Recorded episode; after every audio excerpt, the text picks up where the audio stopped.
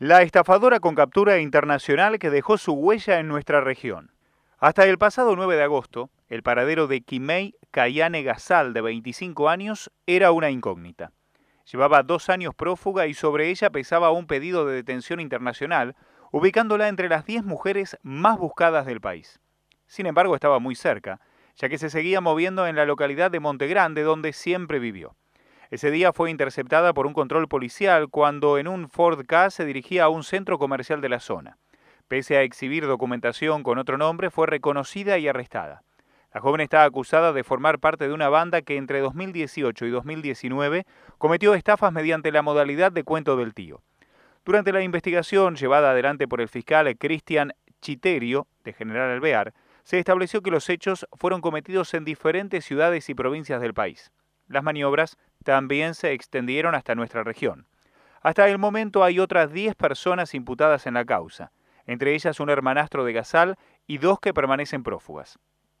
Las actuaciones fueron elevadas a juicio y se encuentran radicadas en el Tribunal Criminal número 2 de Azul, aún sin fecha de debate.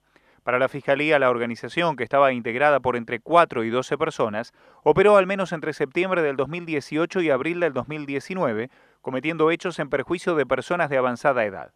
Al momento de requerir la elevación a juicio, el Ministerio Público realizó acusaciones por los delitos de asociación ilícita, estafas, 11 hechos, tenencia ilegal de arma de fuego, encubrimiento agravado y hurto agravado.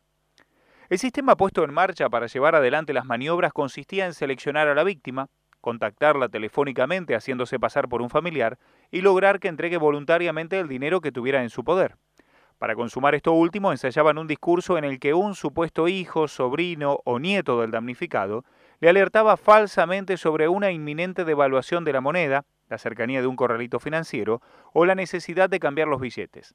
Le indicaba que un empleado de un banco pasaría por su casa a recoger la plata, brindándole el nombre de esa persona, identidad falsa, y un código numérico que le diría para llevar adelante la operación. Durante la investigación, la Fiscalía atribuyó a la banda al menos un hecho ocurrido en febrero del 2019 en Tres Arroyos. En esas circunstancias, una mujer de 84 años fue víctima de delincuentes, uno de los cuales se hizo pasar por su nieto y la convenció para que entregara a una persona que pasaría por su casa 700 dólares y 7 mil pesos. También se obtuvo información sobre otras acciones delictivas que no llegaron a consumarse. En tanto, en uno de los celulares secuestrados al presunto líder del grupo, se hallaron imágenes que una de las imputadas le envió con listados de vecinos de Coronel Pringles.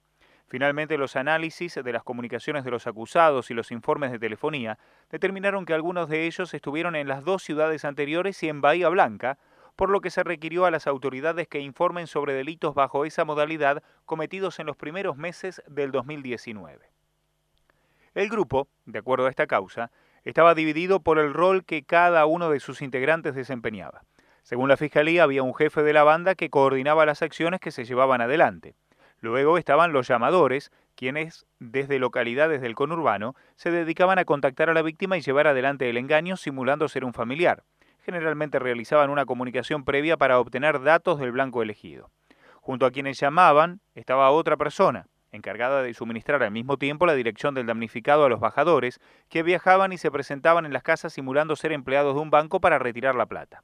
El supuesto líder del grupo era Jonathan Ezequiel Ardito, de 36 años, quien fue apresado en abril del 2019.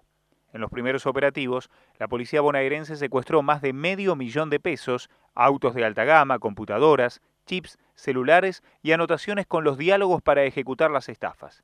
La investigación cuenta con análisis de comunicaciones y transcripciones de diálogos entre los procesados.